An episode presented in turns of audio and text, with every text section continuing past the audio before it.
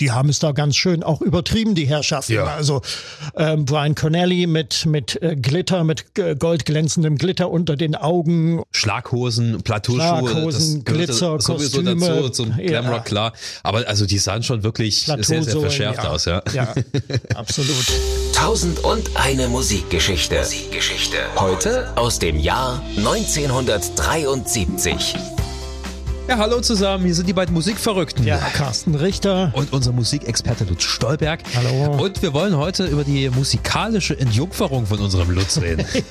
Das ist äh, gut formuliert, ja. Es, es geht um The Sweet. Mit Sweet hat eigentlich alles angefangen damals in den frühen 70ern. Ja, und das war äh, der Auslöser überhaupt für mein Musikinteresse, für meine Begeisterung. Ja. Sweet war meine erste große Liebe, wenn wir so wollen. äh, die gehören ja zu den großen Glamrock-Bands der 70er, äh, Mhm. wo sie anfangs, werden wir noch sehen, äh, wesentlich softer unterwegs waren. Und ein Großteil ihrer Hits, muss man auch dazu sagen, hat die Band gar nicht selbst Ja. geschrieben, sondern ein ziemlich populäres Songwriter-Duo, über die werden Mhm. wir auch sprechen. Aber alles der Reihe nach. Wie genau lief das bei dir damals, Anfang der 70er? Äh, ja, das geschah so um circa 1973. Äh, Familie Stolberg äh, kaufte sich damals einen Plattenspieler Marke RFT, also so ein mittelpreisverdächtiges äh, DDR-Stück, Ja. völlig aus Plaste, auch die Boxen aus Plaste, Ja. So zum Abnehmen. Äh, der Klang war scheußlich, es klang einfach alles nur nach Plaste irgendwie. Aber dazu gab's äh, für meine zweieinhalb Jahre ältere Schwester eine Sweet-Platte aus dem Intershop. Das war die erste LP Funny Funny How Sweet Coco Can Be Ja. mit dem großen Honigglas vorne drauf. Da waren die frühen Hits drauf, Coco, äh, Chop Ja. Chop und so weiter, Reflections. Und äh, genau, und da musste ich die Platte immer mithören, aber ich fand das eigentlich ganz okay. Und dann ist Anfang 74 Teenage Rampage rausgekommen, schoss nach oben in den Charts. Und das war eigentlich so richtig die Initialzündung. Ähm, da hörte man also schon immer, auch bedingt durch meine Schwester, äh, mit die diversen Sendungen im Radio, das Schlagerderby im Deutschlandfunk, die großen Acht von Radio Luxemburg. Und da war Teenage Rampage ganz oben. Und irgendwann, ja, dann kam noch dieser äh, Auftritt im Musikladen, bei dem Brian Connelly äh, zum Showact äh, den Mikrofonständer zerbrach. Und das fanden wir natürlich cool als Kids. Und äh, ich fand den Titel aber auch so verdammt gut. Teenage Rampage. So diese, diese Pseudo-Live-Atmosphäre, diese äh, zugemischten Sprechchöre. We want sweet, we want sweet äh, zum Anfang. Das fand ich toll gemacht. Ich finde es heute noch gut. Ich mag den Titel heute noch. Also ihr merkt schon, Lutz ist nach wie vor sehr begeistert. Wir gucken uns mal an, wie es bei The Sweet losging. Mhm. Die- Anfänge, hatte ich ja schon gemeint, äh, haben nicht sehr viel mit Glamrock zu tun. Das ist eher das, was man allgemein als Bubblegum-Pop bezeichnet. Das, war Bubblegum. Äh, Dementsprechend auch die, die frühen Songs, äh, Tom Tom Turnaround. Ja. Da haben wir schon die erste Chin Chapman Komposition, über die werden wir noch reden, die Herrschaften. Dann Coco, Chop Chop, so heißen die frühen Titel und das war Bubblegum pur. ja, die gab's ja schon Ende der 60er. Ich Ja. glaube, sie hatten einen anderen Namen, Sweet Shop. Sweet. Shop äh, ursprünglich, ja. Und ein gewisser Ian Gillen äh, war da mal für ein paar Monate. Der gehörte mit äh, zur Gründungsmannschaft. Und da war die Band aber wirklich noch im Ama Amateurbereich äh, zu Ja. der Zeit. Und dann hat sich allmählich so die Besetzung herauskristallisiert. Die hatten wohl große Träume, die Herrschaften, die vier Herrschaften. Äh, Brian Connelly, Andy Scott, Steve Priest und Mick Tucker am Schlagzeug. Und äh, dann kam aber das Diktat vom äh, Labelchef Mickey Mose. Das war dieses berühmte RAK-Label. Und da waren also Nicky Chin und Mike Chapman, das waren die Songautoren dafür. Und äh, ja, die haben ja nicht nur äh, Sweet, sondern eben halt auch Susi Quattro, später dann Racy oder Hot Chocolate, Smokey Ja, Matt. mit Matt, äh, New World. mit Hitmaterial. Denen fiel aber auch immer was ein. Also irgendwie sind die Songs ähm, alle originell heute noch und äh, sie ähneln sich selten eigentlich. Und es hat ja auch irgendwie funktioniert. Also schon auf dem ersten Album hört man, die Songs funktionieren. Also sie haben Ja. alle irgendwie eine, eine, eine gute Hookline. Coco natürlich mit den Mhm, Steel Drums, äh, äh, Chop Chop, finde ich persönlich auch sehr schön, obwohl es ein absolut trivialer Song ist, aber Ja. es hat was, bleibt Ja, hängen, nee, ne? es gibt schon Sunny Sleeps Late, ist sehr schön. Das ist auch auf dem ersten Album. Und dann Done Me Wrong All Right, das ist der letzte Titel, der, ja, der geht so ein bisschen in den Bereich Hard Rock. Das konnten Ja. ja dann eigentlich auch ganz gut. Ja. Sweet. Spotlight finde ich noch Spotlight eine schöne, auch gut, ja. Mhm. frühe 70er Rocknummer. Da hat sich dann schon langsam angekündigt, was dann später kommen sollte bei Sweet. Ähm, aber zuvor war es ja, wie gesagt, Bubblegum Pop. Ja. Warum? Also es war ja, glaube ich, nicht der Wunsch der Band. Die wollten ja doch schon eher ein bisschen rockiger ja, unterwegs ja. sein, oder? Also Natürlich. wahrscheinlich mhm. war das halt einfach Diktat vom Label, wie du meintest. Äh, richtig, äh, ganz genau. Ja, wie, wie ambitioniert die Band war, das hat man dann später bei Live-Auftritten gemerkt, wo sie dann so richtig losgebrettert haben. Ihre Vorbilder waren ja The Who und also ja. dementsprechend äh, ging das da auch zur Sache. Es gibt also auch ein Fernsehspecial von 1974 im äh, altbekannten Musikladen von Radio Bremen. Da sind sie aufgetreten des Öfteren und da gab es ein einstündiges Special und das war ein Live-Konzert. Das war auch alles live gespielt. Das yeah. hat man gehört und äh, das ist richtig gut. Da zeigen die richtig, was die eigentlich konnten. Also sie konnten auch wirklich richtig live spielen. Ja. Na, weil äh, ich sage das deshalb, weil die frühen Singles, ich glaube die ersten fünf Singles, da hörst du die Band gar nicht hm. spielen. Das singt der Connolly, ja. ja. Aber die Band waren irgendwelche Session-Musiker. Äh, hat, hat, hatte das Label so wenig Vertrauen in, in das Können der Band? Woran lag das? Hm, ja, das lag, also Mickey Most war ja nun äh, nicht irgendwie, er war ja ein bekannter Produzent und eben halt Labelchef und äh, der wollte Hits haben ja. für, für sein Label und äh, da hat er auf die Fähigkeiten von Chin Chapman vertraut. Und dann kam noch der Produzent Phil Wayneman, äh, der hatte also auch spezielle Vorstellungen von, von seinem Sound. Also da musste das Schlagzeug musste laut klingen und ja. wuchtig und dann Gitarren noch dazwischen und vielleicht noch ein bisschen Echo und ein bisschen ja. Hall und so. Und das waren so seine Vorstellungen und ja, dem hatten sich die Interpreten äh, unterzuordnen. Ja, das ist solider Pop mit ja. eingängigen Hooklines, oft auch ein bisschen albernen Texten. Mhm. Die haben ja immer gesagt, äh, so ein Song ist über Nacht oft entstanden. Meistens ja, stand zuerst ja, die haben Titel, meistens immer nachts geschrieben. Dann hatten ja. sie den Text und dann haben sie quasi die Musik erst komponiert. Hm. Ähm, Chapman muss wohl mal gesagt haben, nur einen einzigen Morgen möchte ich aufwachen und keinen Hit schreiben. Ja, ja, ja. also die hatten dann schon ein bisschen Oberwasser. Ja, ja. Ich meine das auch gar nicht despektierlich. Denn ich kann mit Chin Chapman wesentlich mehr anfangen als dann eine Dekade später Stock Aitken Waterman. Über die haben wir ja auch schon uns äh, mal ein bisschen ausgelassen vor ein paar Folgen. Ähm, weil, weil bei Stock Aitken Waterman ist mir der Sound einfach wirklich immer zugleich. Das ja, ist wirklich das absolut ist austauschbar. So der, der Maschinensound halt. Na? Aber das, das gab es eben in den 70ern noch nicht. Ja, nee, das äh, war noch nicht so steril mh. und seelenlos. Also ich finde, ähm, auch wenn man damals Chin Chapman immer vorgeworfen hat, dass sie Fließbandarbeit machen und sicherlich, sie haben es auch gemacht. Ich meine, die haben mhm. immer zugegeben, wir wollen Hits schreiben und nicht mehr. Aber trotzdem hatte es immer noch, also es hatte, hatte, hatte irgendwie Seele. Weißt ja, du, was ich meine? Ja, absolut. Zumal ja auch in diesen frühen Songs äh, Sweet so einen gewissen eigenen Sound äh, bestehend aus den, den Sängern äh, ja, entwickelt haben. Also natürlich. das waren meistens immer Brian Connelly und Andy Scott, der kannte also konnte auch ganz gut singen. Hätte man die hohen und, Harmonien gesungen ja, oder was? Ja, ja, ja, genau. Und ja. Äh, es, es, es gibt einen Solo-Song von Andy Scott von 1974, Lady Starlight. Der war nicht besonders hoch in den Hitlisten notiert, aber er war da. Und ähm, ja, den Song gibt's noch auf diversen Sweet-Samplern, da ist er erschienen. War aber eigentlich eine Solo-Single von Andy Scott und da äh, zeigt er doch, dass er ganz passabel singen konnte und dann noch äh, zusammen mit Connelly und dann trafen sich da die beiden Stimmen ja. und das ergab dann diesen Sweet Sound. Und äh, darauf wollte ich hinaus. Also die Songs, die Jim Chapman für andere Interpreten geschrieben haben, klang oft ein bisschen gleich. Aber Sweet haben meiner Meinung nach da so ein bisschen Sonderstellung. Mhm. Weil Sweet dann ab einem gewissen Punkt auch wesentlich härter waren als die anderen Jim Chapman-Kompositionen. Ja. Wahrscheinlich haben sie auch einfach die Zeichen der Zeit erkannt. Ich meine, ähm, Glamrock war ja so ab 71, 72 schon da. T-Rex, Slade, mhm. die, die gab's ja damals ja. schon alle. Ja, Und wahrscheinlich haben sie einfach erkannt, ungefähr. Mhm. lass doch mal aus Sweet so eine Band machen. Mhm. Lief das so? Also, dass die da schon so ein bisschen in die Richtung dann wieder gedrückt wurden? Ja, ja, natürlich, klar. Also, das war nicht eine eigene Entscheidung, aber sie haben wohl gerne mitgemacht, weil es da ein bisschen rockiger wurde. Ja. Und äh, nicht mehr so diese Schlagerpop, Bubblegum. Ja. Hatten sie sich dann auch, was, was, ich, ich meine, Sweet hatten ja auch einen gewissen Wiedererkennungswert, was die Optik ja. betrifft. Hat sich das dann auch damals gewandelt oder sind die schon immer so rumgerannt? Äh, nein. Also, man, man sieht ja äh, das, das Cover von, von der ersten LP, also die Urausgabe. Heute ist das ein bisschen anders. Heute ist da auf, äh, auf dem Cover ein großes Bonbon äh, ja, abgebildet. Ja. Äh, die Originalausgabe war ein bisschen anders. Da war ein Schwarz-Weiß-Foto ja. von der Band und da trugen die alle mh, hm, relativ normale Sachen. Ja. Also ähm, Brian Connelly trug so ein längeres Hemd, das erinnerte so ein bisschen an die Flower Power Ästhetik. Ja. Äh, Andy Scott war mit T-Shirt und Jeans abgebildet ähm, und dann dieses hineinkopierte große Honigglas da vorne, das also so halb ausgelaufen war. Ähm, Die Glamrock-Ästhetik, die Glamrock-Mode, die kam dann ungefähr ab 1972, 73 dazu. Und ähm, ja, die, die haben es da ganz schön auch übertrieben, die Herrschaften. Ja. Also ähm, Brian Connelly mit, mit äh, Glitter, mit goldglänzendem Glitter unter den Augen. Schlaghosen, Plateauschuhe, Schlaghosen, Glitzer, sowieso Kostüme. dazu zum Glamrock, ja. klar. Aber also die sahen schon wirklich sehr, sehr verschärft ja. aus. Ja, ja absolut.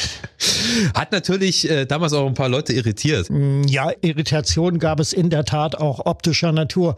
Zum Beispiel ein Auftritt bei Top of the Pops, wo äh, Andy Scott mit Hakenkreuzarmbinde aufgetreten Ach, ist. Ach, tatsächlich? Äh, ja, tatsächlich. Äh, das wäre natürlich in Deutschland äh, undenkbar gewesen. Äh, der Auftritt wurde hier auch nie ausgestrahlt. Ja, aber ja. gut, in England hat man natürlich ein anderes Verhältnis dazu. Ja, gut, die haben es dann sicherlich unter Humor verbucht. Ja, na freilich. Wir als Deutsche nochmal ein kleines bisschen anders. Hm. Naja, ich meine, äh, darfst nicht vergessen, dass, dass äh, der Glamrock ja auch ein Stück weit den Punkrock vorweggenommen hat. Also ja. das, das eine bedingt ja, ja auch das andere. Ne? Und äh, da hat man ja auch mit solchen Symboliken gespielt und bewusst provoziert. Es ging auch um Provokation, ja. ja. Und das haben sie ja äh, auf die Spitze getrieben. Ich finde sehr schön die Geschichte von ähm, Ballroom Blitz. Mhm. Da geht's ja genau darum.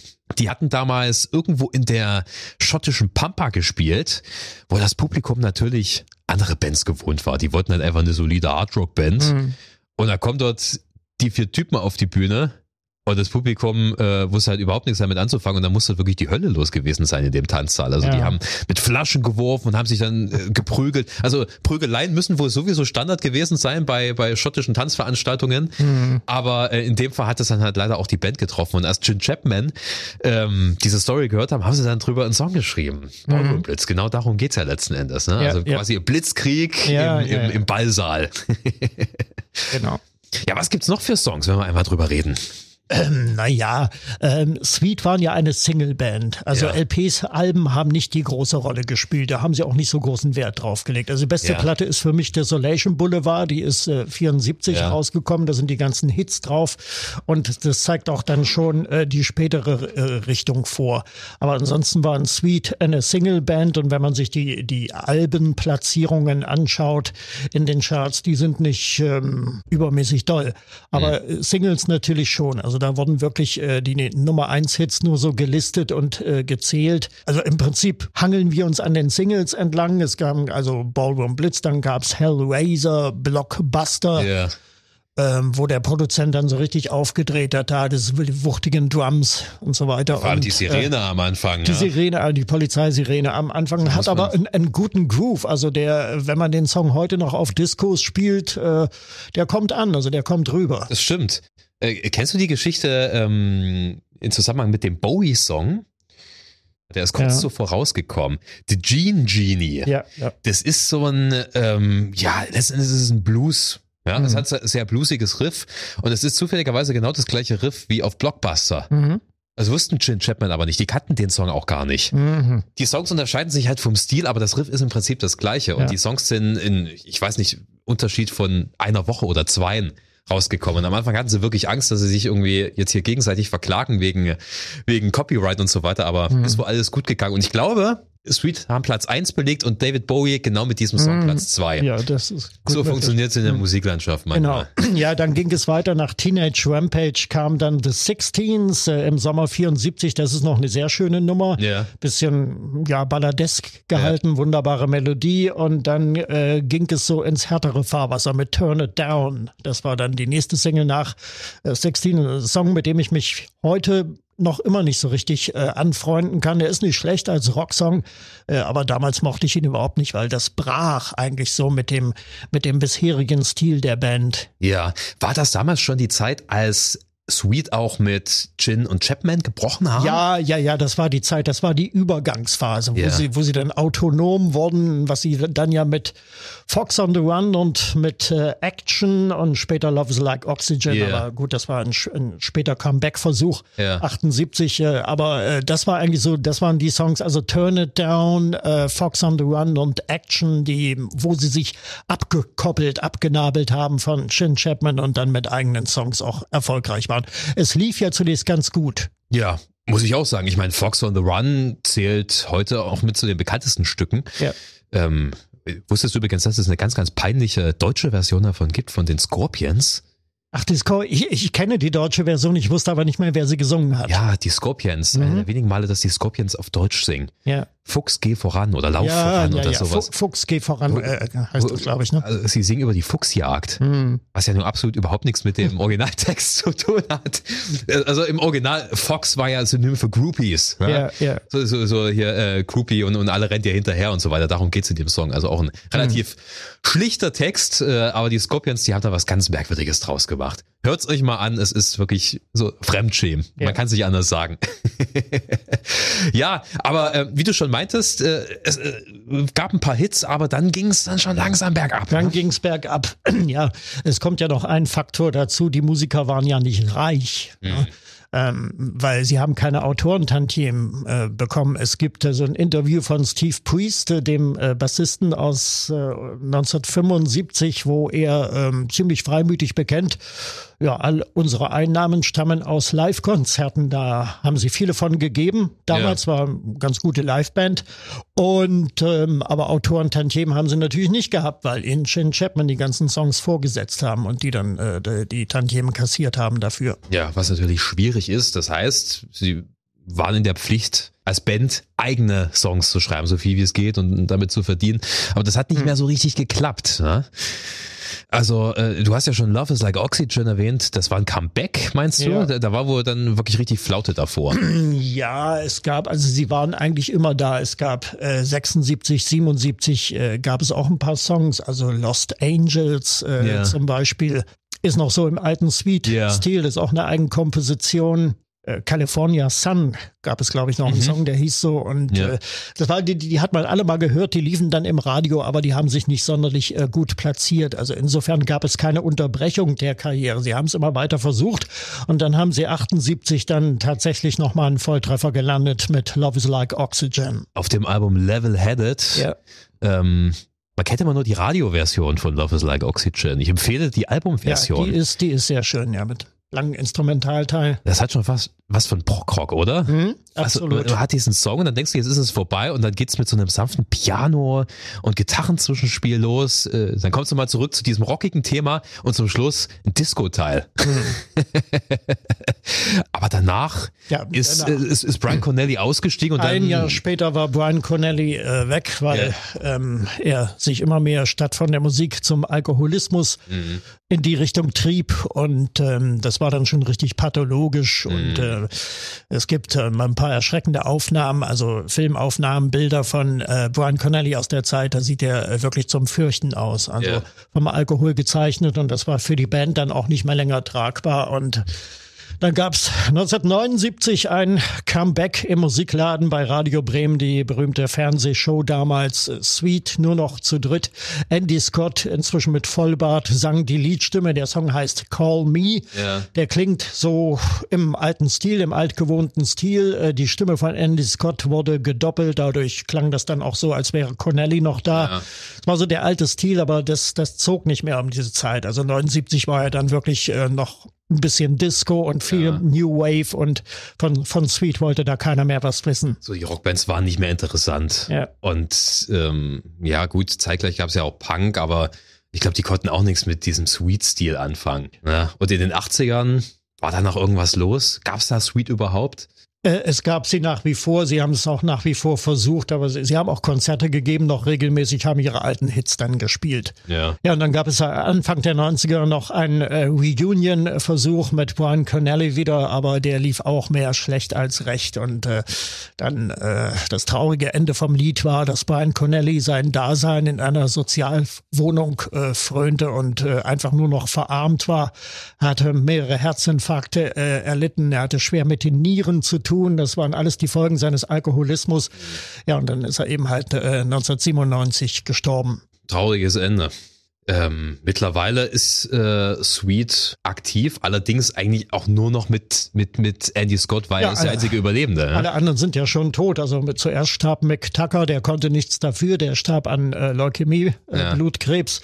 Dann kam Steve Priest hinterher, den haben wir äh, bei RSA vor ein paar Jahren nochmal gehabt in Schwarzenberg. Ja. Ähm, da gab es ein, ein, ein Interviewversuch mit ihm und das war, lief sehr bizarr ab. Also da war Steve Priest war inzwischen, hatte inzwischen enorm an Leibesfülle äh, zugelegt, hatte sich aber nach wie vor geschminkt, so Ja. wie in den 70ern. Und äh, nach dem Gig, das Interview, da äh, schwitzte der arme Mann so fürchterlich, dass ihm die Schminke im Gesicht äh, zerlief. Das war äh, nicht gut anzusehen. Und äh, er hat auch komische Antworten. Also er hat überhaupt nicht auf die Fragen, die wir ihm gestellt haben, er hat da überhaupt nicht drauf geantwortet, ist überhaupt nicht drauf eingegangen. Also Also es, der es Spur, war, ja. es war bizarr irgendwie und es war eigentlich kein Interview. Wir haben das dann auch nicht weiter verwendet und es nicht on air gesendet. Das war Steve Priest, inzwischen auch gestorben und nur Andy Scott hält äh, die Fahne noch hoch. Ja, mit einer weißblonden Perücke. Mit der weißblonder Perücke, ja. Naja, äh, äh, vielleicht sollten wir auch mal noch über Chin und Chapman reden, wie es für die weiterging, weil ähm, bei denen war ja Ende der 70er letzten Endes auch die Luft raus. Ja, ja, ja. Die ja, Disco- und Punk-Bewegung konnte, glaube ich, auch nicht so viel mit deren Schreibstil anfangen. Sie hatten sich dann getrennt.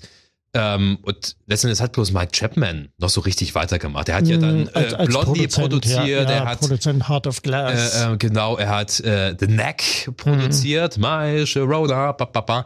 Ähm, und er hat unter anderem äh, geschrieben The Best von Tina Turner, Ja, beziehungsweise ja, eigentlich Bonnie Tyler und Love is a Battlefield Pat von Pat Benatar. Benatar. Ja. Ne? Also der, der war noch eine ganze Weile äh, aktiv. Ja, ich, ich meine, er konnte sich ja dann auch zur Ruhe setzen. Also was der ja, an bekommt, Ja, na, na, heute was noch für Songs laufen. ja. Living Next Door to Alice allein schon Ja, macht ihn zum reichen Mann. Ne? Und er hat ja noch sehr, sehr viel mehr geschrieben. Also Mhm. eigentlich könnte man mal eine komplette Folge über Gin und Chapman machen. Ne? Das wäre mal. Also äh, das ist, ist auf jeden Fall ja. unglaublich, was die alles gemacht haben. Mhm. Ähm, hast du irgendwie die mal live gesehen, so in den letzten Jahren? Also sie sind ja wohl nach wie vor noch unterwegs, ne? Ja, ich habe, ja, klar, also Andy Scott mit seiner Truppe äh, gesehen. Da hatten wir sie bei diversen Oldie-Festivals äh, dabei. Auch die Truppe von Steve Priest, die es ja inzwischen nicht mehr gibt nach seinem Tod. Also es gab ja zwei Sweet Bands. Ja, ja. Steve Priest war mehr für den amerikanischen Raum zuständig und äh, Andy Scott äh, für den europäischen Ja. Raum. Jetzt ist also nur noch Andy Scott verblieben und äh, sie rocken ganz gut los. Also sie haben sich dann auch immer Sänger äh, genommen, die mitunter variieren und die Ja. das dann aber so ganz gut umsetzen, stimmlich den alten Sound. Also Ja. man kann es sich im, im Rahmen eines guten Oldie-Festivals durchaus antun. Das ist gute Musik. Wenn wir über die, die, die großen 70er Jahre Rockbands reden, muss man Sweet nennen. Kann man nicht Absolut. anders sagen. Haben wirklich tolle Songs geschrieben. So viel dazu, lieber Ja. Lutz. Ja, eine Hat Spaß gemacht. Begegnung mit meiner frühen Jugend. Na, vielen Dank für deine Expertise. Sehr Euch gerne. vielen Dank fürs Hören. Ähm, bis zur nächsten Folge im neuen Jahr. Ja.